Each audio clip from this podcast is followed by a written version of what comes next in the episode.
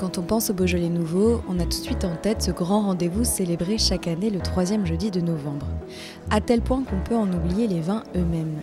Et parce qu'il n'y a pas un Beaujolais nouveau, mais une diversité de vins, mais surtout parce que les Beaujolais nouveaux sont le fruit d'un vrai travail de vigneron, explorons en podcast l'univers des Beaujolais nouveaux pour nous pencher sur quelques idées reçues, parfois associées à ces vins. Pour ce premier épisode, attaquons-nous à une des phrases que l'on entend parfois Les Beaujolais nouveaux, ce n'est que du marketing. C'est vrai que le succès des Beaujolais nouveaux est exceptionnel. Le troisième jeudi de novembre, on les voit partout, en France, mais aussi dans de nombreux pays. Et ce succès a pu donner l'idée que les Beaujolais nouveaux étaient plus un produit marketing que des vrais vins. Aujourd'hui, un petit retour sur l'histoire des Beaujolais nouveaux, bien accompagné d'Adrien Duboeuf-Lacombe, petit-fils de Georges Duboeuf qui fut pionnier dans le succès populaire et commercial des Beaujolais nouveaux, et de Loïc Geoffrey, caviste en ligne, youtubeur vin et fin connaisseur du phénomène. On va commencer par un petit tour de table de présentation. Loïc, tu commences? Eh bien, bonjour à tous, euh, Loïc Geoffrey. Donc, pour ceux qui ne me connaissent pas, je me suis fait connaître sur euh, les internets grâce à une chaîne YouTube de vulgarisation sur cet univers, ma foi, fort fascinant, bien qu'un bras élitiste qu'est le vin, qui s'appelle Vinstache, qui est la contraction entre vin et moustache. Je vous laisserai aller voir pour ceux qui ne connaissent pas. Et euh, bah, ayant une partie de mes origines dans le Beaujolais, je suis ravi de pouvoir intervenir aujourd'hui et de défendre ce bien beau produit qu'est le Beaujolais nouveau. Et Adrien? Bonjour à tous, Adrien Duboeuf-Lacombe, euh, directeur général délégué des vins Georges Duboeuf en Beaujolais. Euh, je m'occupe de la partie marketing et commercial de l'entreprise. Alors déjà, une première question. Bon, ça va être large, mais qu'est-ce que ça vous évoque quand on parle des Beaujolais nouveaux? Eh bien personnellement, ça m'évoque une grande messe annuelle en fait. Toutes les fêtes déjà qui vont avoir lieu autour du Beaujolais nouveau, que ce soit pour les vignerons, bah, notamment les Sarmentelles à Beaujeu, ah, mais étant moi-même euh, vivant dans la ville de Lyon, je dois bien reconnaître que c'est forcément une date, euh, le troisième jeudi du mois de novembre, et une grande fête dans tous les bistrots de la capitale des Gaules où je sais qu'on va aller bah, d'établissement en établissement pour euh, goûter différentes cuvées. Et aussi, c'est pour moi un vin qui donne le tempo du nouveau millésime, le Beaujolais nouveau. Pour moi, ça évoque forcément beaucoup, beaucoup de choses, puisque ma famille est assez réputée pour, pour ce, ce type de vin. Euh, mais avant tout, ça me rappelle une success story à la française, euh, parce que c'est un vin qui a réussi euh, à conquérir le monde. donc on peut quand même être assez fier de ça. Qu'est-ce que ça vous fait quand vous entendez cette phrase Le Beaujolais nouveau, c'est juste un coup marketing? Toi, Adrien, ça doit te sortir par les yeux. Pas forcément, parce que par définition, le mot marketing, c'est avant tout l'étude d'un marché et la création d'un produit qui viendra répondre à une demande spécifique ou créer cette demande. Le Beaujolais nouveau n'est pas du tout né dans ce contexte, hein, puisque c'était avant tout une tradition locale euh, qui a connu un succès international. Et donc, par définition, ce n'est pas un produit qui a été marketé, euh, qui n'a pas été créé dans un bureau de marketing par euh, des gens qui ont fait beaucoup d'études de, commerce. Et ça a été créé justement par des vignerons, avant tout. Oui, bah, c'est vrai que je suis assez d'accord avec ce que dit Adrien, parce qu'en plus, il faut quand même pas oublier une chose, c'est que pendant de très nombreux siècles, au niveau du vin, euh, on n'avait pas toutes les techniques de vinification, on ne savait pas euh, garder du vin. Je crois que la garde du vin a vraiment commencé à partir du XVIIe siècle. Et du coup, il se trouve que, en fait, la plupart des vins qui étaient déjà vinifiés anciennement étaient des vins qui étaient destinés à être consommés dans les 6 euh, à 8 mois. Et en fait, le Beaujolais Nouveau, c'est un peu le prolongement de ça. Pour moi, c'est vraiment un produit qui est fait pour être consommé rapidement, où on va rechercher plutôt un côté plaisir. et justement, c'est pour ça que, bah, pour rejoindre un peu ce que dit disait Adrien, ça n'a pas été pensé par des marketeurs, ça a été pensé d'abord par des vignerons, c'est le prolongement d'une tradition viticole, et après, par extension, bah, c'est devenu l'emblème de toute une région et une véritable bah, fierté pour le, Beaujolais. Le Beaujolais nouveau a mis le Beaujolais sur la carte euh, viticole mondiale. Et il faut savoir, euh, il faut savoir quand même euh, en être reconnaissant, et notamment à la famille du Buff, on va pas se mentir. Et, tu, le disais, ça a mis un point au niveau géographique, mais aussi euh, temporel, puisque euh, c'est un événement non religieux qui est fêté dans le plus grand nombre de pays. Et, euh, aujourd'hui, le Beaujolais nouveau fait vraiment partie de notre patrimoine culturel et, et, de notre singularité au sein de la région. Et est-ce qu'on peut revenir à la création? Comment ça s'est fait, le Beaujolais nouveau? Bah déjà, il faut savoir que historiquement, déjà, le négoce lyonnais, bien avant la Seconde Guerre mondiale, avait l'habitude, dès la fin des vendanges, de venir s'approvisionner dans le Beaujolais. Euh, ce qui s'est passé, c'est que, donc, euh, j'ai évoqué la Seconde Guerre mondiale. Juste après celle-ci, on se retrouve bah, forcément dans une période charnière, difficile, avec, des, avec des manques en vin, et il se trouve que par hasard, en 1950, la récolte est abondante. Donc, comme la récolte est abondante, qu'on est en après-guerre, les vignerons ont envie de vendre, et je pense que tout le monde connaît les vins d'appellation d'origine contrôlée, qui ont été créés en 1938, les AOC. Et en fait, tous les vins sous AOC ont un cahier des charges. Et dans ce cahier des charges, il était stipulé que les vins en appellation d'origine contrôlée peuvent être vendus à partir d'une certaine date dite de déblocage. Et euh, les vignerons français ont fait pression pour que cette date de déblocage soit avancée. Elle a donc été avancée au 15 décembre, mais les vignerons du Beaujolais, qui avaient vraiment une récolte abondante et qui était une région à l'époque qui était en souffrance comparée à d'autres, ont fait, on va pas se mentir, un peu du lobbyisme avec certains, avec certains préfets de la région pour faire avancer cette date de déblocage. Ils ont réussi et c'est comme ça que les vignerons du Beaujolais ont pu vendre un vin dit primeur du moment qui mettait la mention nouveau et qui euh, justement euh, pouvait sortir en toute légalité avant la date de déblocage. Et puisque cette date de déblocage était fixée donc au 15 décembre et que ça ne leur convenait pas, puisqu'en fait ils avaient par tradition l'habitude de vendre leur vin rapidement après la récolte, notamment aux, tenanciers de, de, de la région de Lyon. Et c'était une habitude qu'ils voulaient conserver. Euh, et il faut également rappeler que c'était une habitude qui, n'est pas née euh, dans, euh, dans, le Beaujolais, hein, puisque historiquement, les, les, Grecs, les Romains avaient cette habitude de, vin nouveau. Et que, et que d'autres appellations en France euh, Gaillac, Côte-du-Rhône, euh, d'autres voilà, d'autres appellations d'origine contrôlée ont pu bénéficier de cette euh, dérogation de, de, vins dits nouveaux. Oui, c'est vrai, effectivement, notamment le muscadet aussi, on y reviendra après, mais il y a une petite histoire avec les bistrots parisiens, mais je ne vais pas spoiler. Et justement, après s'être bien installé dans le Beaujolais, comment est-ce que les Beaujolais nouveaux sont parvenus à conquérir Paris? Tout d'abord, le, phénomène a été local, hein, puisque donc, ça a été euh, Lyon, qui, a, trois fleuves, euh, comme la légende le dit. Euh, on a le Rhône, on a la Saône, et puis on a le Beaujolais qui, se déverse donc dans la ville. Et puis après, naturellement, le phénomène a pris un petit peu d'ampleur et a réussi à, intégrer les salons parisiens avant de devenir un événement un peu plus populaire. C'est un ancrage au début local, donc dans la région lyonnaise, mais après, en 1951, déjà à Paris, il y avait eu une tentative par le préfet Jean Laborde, euh, justement, de faire euh, une petite dégustation auprès euh, des députés et des célébrités parisiennes, mais au début, ça n'a pas forcément énormément pris, ça s'est fait petit à petit. Et en fait, dans les bistrots parisiens, euh, on en parlait juste avant, il y avait donc des vins nouveaux et notamment le muscadet nouveau.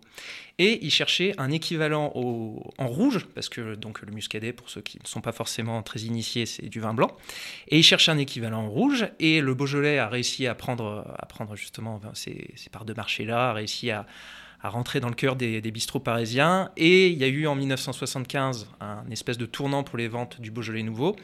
Euh, il y a eu deux facteurs. Le premier facteur, c'est la sortie d'un livre très populaire qui s'appelait Le Beaujolais nouveau est arrivé, qui racontait l'histoire de quatre mecs un peu paumés qui se réunissaient autour d'un autour, euh, autour du Beaujolais nouveau justement et qui racontaient leurs péripéties. Euh, le livre a eu un grand succès, que ce soit à la télé, en radio. Et aussi en 75, au Palais Bourbon, Edgar Faure à l'Assemblée nationale a accueilli le nouveau avec euh, bon, bah, des célébrités de l'époque, hein, Georges Brassens, Mireille Mathieu. C'était il y a, il y a ouais, quasiment 50 ans. Et, euh, et, ça a vraiment créé un ancrage populaire. Après, le Sénat et la ville de Paris se sont associés à l'événement. Et c'est comme ça que bah, le Beaujolais nouveau a conquis les tables parisiennes, notamment. Et comment est-ce que c'est devenu une fête euh, avec cette date du troisième jeudi du mois de novembre? Il y a eu plusieurs euh, dates euh, au niveau de l'histoire de la construction du, Beaujolais nouveau.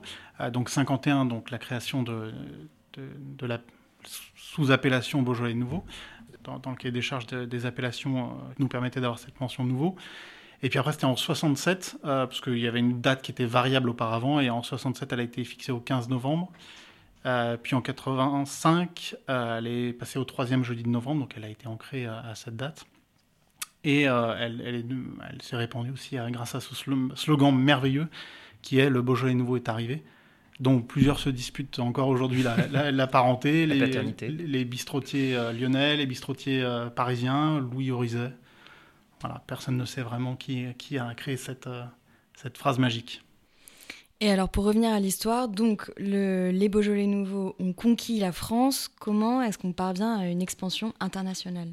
Alors ça, il y, a, plusieurs facteurs qui font que le, Beaujolais nouveau s'est mondialisé. Aujourd'hui, c'est plus de 40% des, Beaujolais nouveaux euh, qui sont exportés. Donc la production à près des Beaujolais nouveaux, c'est 18 millions de bouteilles qui sont produites euh, à l'année. 60% est consommé toujours en France.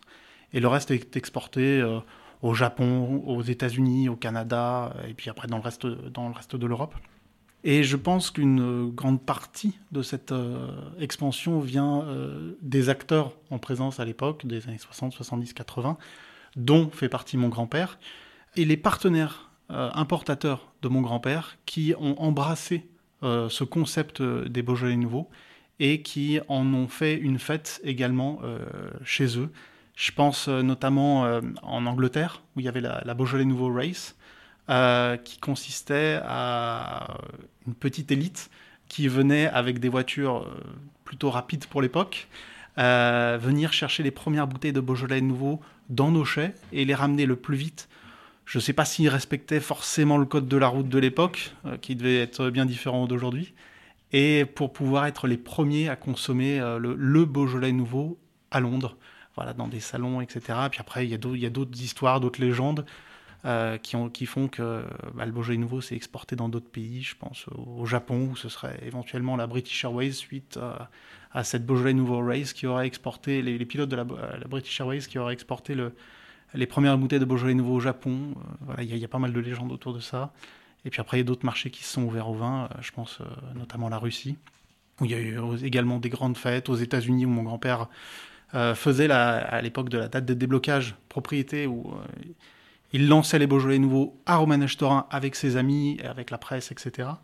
La marchandise quittait notre, notre chai par avion euh, et il rattrapait la marchandise grâce au Concorde. Il arrivait aux États-Unis pour faire une deuxième fête sur place, puisqu'il gagnait du temps en allant beaucoup plus vite. Euh, et il faisait une deuxième fête euh, sur place lors des Beaujolais Nouveaux aux États-Unis. Donc il y a plein d'histoires, plein de légendes. C'était un petit, un petit peu la folie de, de, chaque importateur sur place qui a créé cette, cette légende autour des Beaujolais Nouveaux. C'est vrai que clairement, l'homme qui a porté euh, le Beaujolais international, c'est évident que bah, c'est le grand-père d'Adrien, Georges Duboeuf, qui a un nom absolument indissociable du Beaujolais nouveau, bien accompagné aussi de son ami Paul Bocuse, si je me souviens bien aussi, avec qui il avait fait... Euh, euh, si je me souviens bien, il était parti au Japon notamment, avec, ils étaient partis ensemble pour présenter le vin et que bah, c'était toute la gastronomie lyonnaise en fait dans son ensemble qui a porté ce vin et, qui a permis son, son expansion à l'international et, voilà son ami Paul Bocuse, c'est vrai qu'ils tous les deux euh, ont, fait beaucoup de voyages à l'étranger, aussi bien au Japon, en Afrique, aux États-Unis, pour promouvoir la région des, et les vins du Beaujolais. Et je trouve que c'est assez exceptionnel parce qu'aujourd'hui, je ne suis pas sûr qu'un chef 3 étoiles euh, s'associerait avec euh, cet esprit de convivialité, cet esprit de simplicité qui font toute l'âme des Beaujolais. Pourquoi est-ce que ton grand-père voulait que les Beaujolais nouveaux soient reconnus à l'international, tu crois? Mon grand-père était très investi et prenait cette mission à cœur. Euh, c'est quelqu'un qui, travaillait beaucoup, qui voulait euh, mettre en avant euh, les vins de la région. Et il a vraiment endossé ce rôle d'ambassadeur de la région parce que les Beaujolais nouveaux déjà représentent une part importante de la production de la région. Donc c'était très important pour lui de continuer à mettre en avant ses produits. Et surtout, ça a permis à la région de se faire connaître. Parce qu'on l'oublie un petit peu, aujourd'hui en France, tout le monde connaît le Beaujolais, mais il ne faut pas oublier que c'est une région qui fait en 2022 13 000 hectares. C'est absolument minuscule quand on le compare à l'échiquier euh, mondial du vin. Et malgré tout, quand on est à l'export et qu'on demande aux gens euh, quelles sont les régions viticoles françaises que vous connaissez, c'est Champagne, Bordeaux, et en troisième, c'est le Beaujolais. C'est quand même incroyable qu'une si petite région ait une telle notoriété. Et je pense que le Beaujolais nouveau a contribué à cet essor, en tout cas, et à cette notoriété. Et tu penses que en, exportant les Beaujolais nouveaux, euh, en parlant à l'international des Beaujolais nouveaux, on a aussi véhiculé cette idée de fête et cette idée de, vin euh, qui est un peu à la française en fait, d'un vin de bistrot, d'un vin facile oui, on a essayé de, faire comprendre comment on consommait, nous, le Beaujolais nouveau en France. Chaque pays s'est approprié cet événement. Aussi bien leur mode de consommation que la fête en elle-même. Et ensuite, donc, on a eu cette, euh, cette période de faste d'expansion internationale. Qu'est-ce qui s'est passé ensuite? Les, les, Beaujolais nouveaux ont connu leur pic, je crois, en 2004 de mémoire, en termes de, de, de, volume produit. Euh, et puis après, euh, on commençait lentement mais sûrement à, à, décliner en termes de volume. mais se réinvente constamment, puisque je crois que c'est en 2006 que dans le cahier des charges, on est en, mesure de produire un Beaujolais nouveau rosé. Et aujourd'hui, on a quand même euh, une pluralité des expressions euh, qu'on peut retrouver euh, dans le Beaujolais, puisque on voit de plus en plus bah, une multitude de, Beaujolais nouveaux, des HVE, des bio, des domaines singuliers qui mettent en avant certaines typicités de vinification. donc le Beaujolais nouveau se métamorphose, se transforme au fur et à mesure des années en fonction de, bah, son public. Dans l'imaginaire populaire, euh, on pense que c'est un vin, le Beaujolais nouveau, alors qu'en fait, pas du tout. C'est, euh, ça peut être produit par une multitude de vignerons, un rosé, effectivement, comme le disait Adrien, avec euh, des, des, HVE, des bio, des agroécologies, etc. Enfin, il y a un spectre qui est vraiment très important. Et c'est pour ça que quand j'entends parler des Beaujolais nouveaux, je trouve ça plus pertinent. Et justement, pour parler un peu plus de la production, on entend parfois qu'un Beaujolais nouveau, c'est facile à produire. Est-ce que c'est vrai? Alors c'est pas tout, euh, je, je peux pas être d'accord avec cet adage. Euh, on dit souvent que c'est simple d'être compliqué, puis c'est compliqué d'être simple. Euh, je pense que la vinification des Beaujolais répond tout à fait à cette, à cette phrase. c'est un vin qui est produit dans un temps, dans un laps de temps assez court, puisqu'on a un impératif de date de mise à la consommation. Donc il faut quand même respecter ce timing. Et ce timing nous impose également d'être très très vigilant euh, quant aux vinifications, euh, nous, notre responsable de, du, chai, euh, dort sur place, est hyper investi, goûte deux, trois fois par jour les mêmes cuves, parce qu'il faut prendre des décisions sur un laps de temps très court. les fenêtres de tir sont assez étroites, et quand il faut faire un décuvage, bah, il faut le faire assez rapidement. Donc il faut constamment être sur le qui-vive, et je suis pas sûr que d'autres méthodes, d'autres vinifications soient aussi exigeante en termes de, timing. Je te rejoins entièrement. Euh, bon, alors c'est vrai que moi je suis pas vigneron, donc euh, j'ai pas l'occasion de mettre les mains dedans, mais euh, je commence à avoir mon petit réseau maintenant dans le Beaujolais. Tous les vignerons du Beaujolais me disent la même chose. C'est le vin le plus technique et c'est celui sur lequel on galère le plus parce que effectivement, comme le disait Adrien, il va y avoir des questions de macération plus ou moins courtes qu'il faut réussir à maîtriser euh, les semi-carbos, qu'il faut terminer les fermentations malolactiques. Alors je ne vais pas rentrer dans tous les détails parce que ce n'est pas le but ici, mais ce que je veux dire par là, c'est que tous les vignerons me le disent en cœur, c'est le vin le plus dur à faire, le Beaujolais nouveau. Et c'est sûr que bah, des fois, il y a un peu de la frustration d'entendre, euh, on sait que le Beaujolais nouveau a parfois été un peu dénigré, alors que c'est un vrai challenge technique. Et donc non, c'est pas si simple à faire que ça, le Beaujolais nouveau, et c'est pour ça qu'il faut en être fier aussi. Et je pense qu'on peut également rajouter le fait que c'est un produit qui est très singulier, puisqu'on utilise en grande majorité une technique de vinification qui s'appelle la vinification beaujolaise, dite semi-carbonique, qui déjà exige euh, des vendanges à la main. Euh, puisqu'on a besoin des grappes entières en fait pour euh, ce procédé de vinification. Et c'est un produit qui reste extrêmement artisanal. Et ça, je pense que dans l'esprit des gens, c'est quelque chose qui a été un tout petit peu oublié, cette main de l'homme qui, interagit avec la nature. Est-ce qu'on a senti une évolution dans ce que les gens attendent d'un Beaujolais nouveau depuis les années 2000 bah, Je pense qu'il y a une grosse évolution, comme dans, dans, tout domaine. Il y a des modes, il y a des envies qui, qui, changent. Euh, et aujourd'hui, on le voit, on en parlait tout à l'heure, il, il, y a cette envie de déguster plusieurs Beaujolais nouveaux lors de la même soirée, de, de, de découvrir un, bio, de découvrir un, un, sans sulfite, voilà, de comprendre un petit peu les différentes facettes euh, du monde du vin. Et ces soirées de, des, Beaujolais nouveaux euh, bah, permettent d'échanger, de confronter nos idées, nos idées préconçues également, et, d'échanger avec, avec nos amis. Et vous parliez tout à l'heure des nouvelles initiatives, des rosés, des HVE, etc.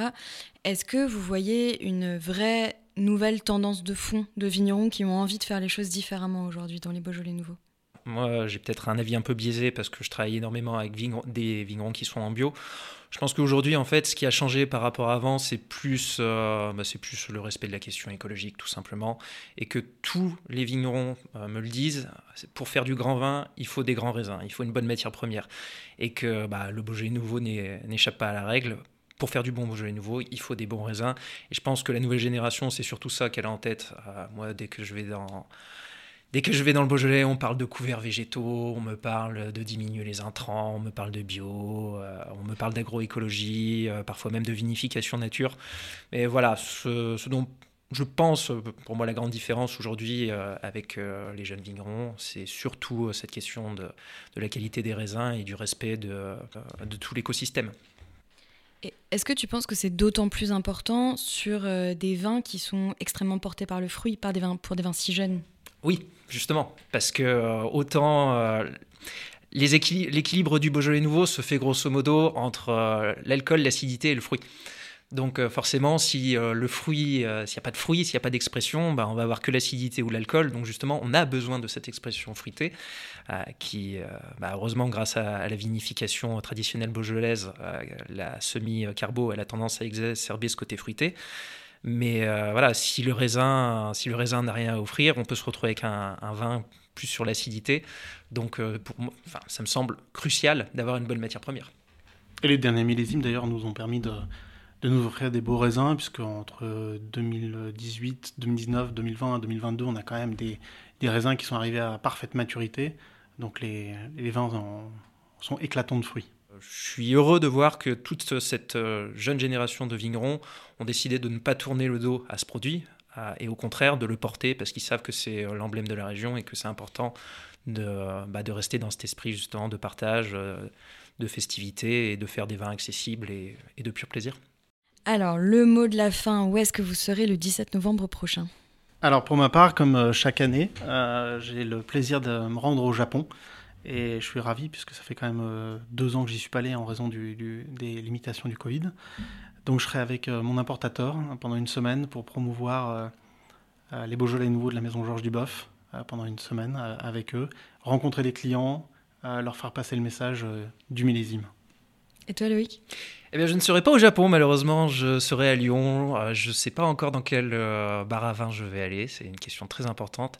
Euh, il faut que je regarde. Je crois que l'interprofession du Beaujolais, si je me souviens bien, met toute une liste des bistrots qui, qui, participent pour l'événement. Mais voilà, je sais que je serai sur le zinc, en train de goûter le millésime 2022 et de voir ce que ça donne. Un grand merci à tous les deux d'avoir été avec nous aujourd'hui pour raconter la diversité des Beaujolais nouveaux. On se retrouve évidemment le 17 novembre pour découvrir les vins du nouveau millésime et en attendant, si vous avez aimé cet épisode, n'hésitez pas à l'envoyer à vos proches ou à le partager sur les réseaux. Cet épisode a été conçu par l'agence So Wine, réalisé par le studio Encore Encore. À très vite.